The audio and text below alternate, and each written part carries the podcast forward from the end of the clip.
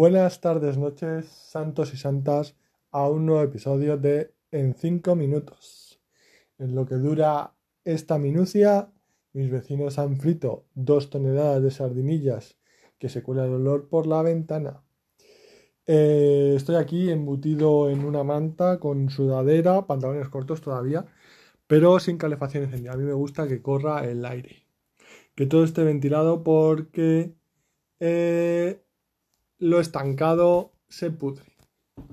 Em, y vienen moscas, que por cierto tuvimos una mosca durante una semana o diez días, que mi novia insistía en que vivían dos o tres días, y pues no sé, sería la nieta de la original.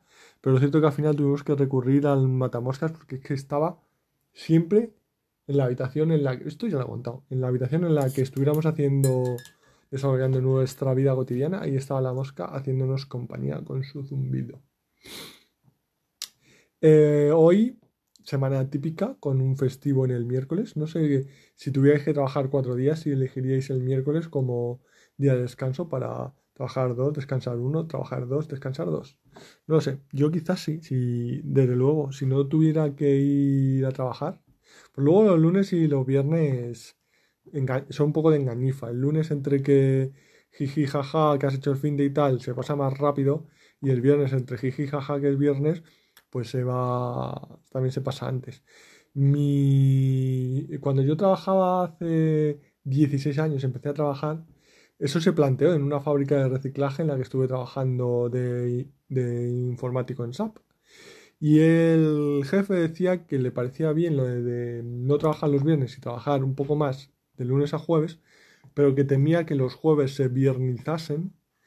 Eh, ahora existe la palabra jueves, pero en aquel momento no existía eso de jueves y simplemente decía que temía que los jueves se convirtiesen en un viernes y bajasen la productividad.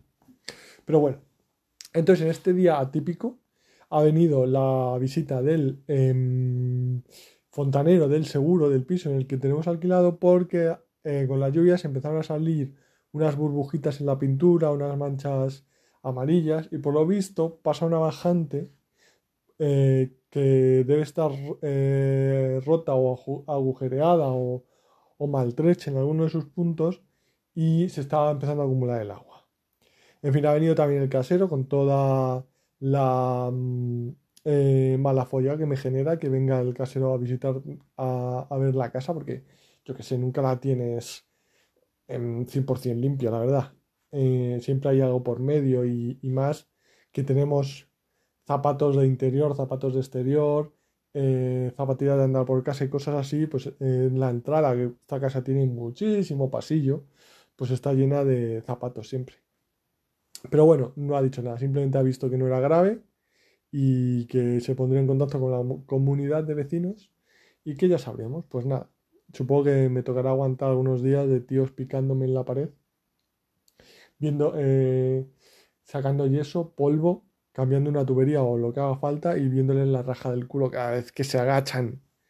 Pero bueno, eh, en otro orden de cosas, eh, mi novia por lo visto le ha aparecido un TikTok de una chica que es que está en su casa estudiando, creo que está opositando y se queja de que su vecino hace como un ruido de aspirador porque eh, se dedica a taladrar suelas de zapato, porque es podóloga. Ya es mala suerte, oye, que te pille una persona que se lleva el trabajo a casa, que es podóloga y que hace un ruido que te mueres.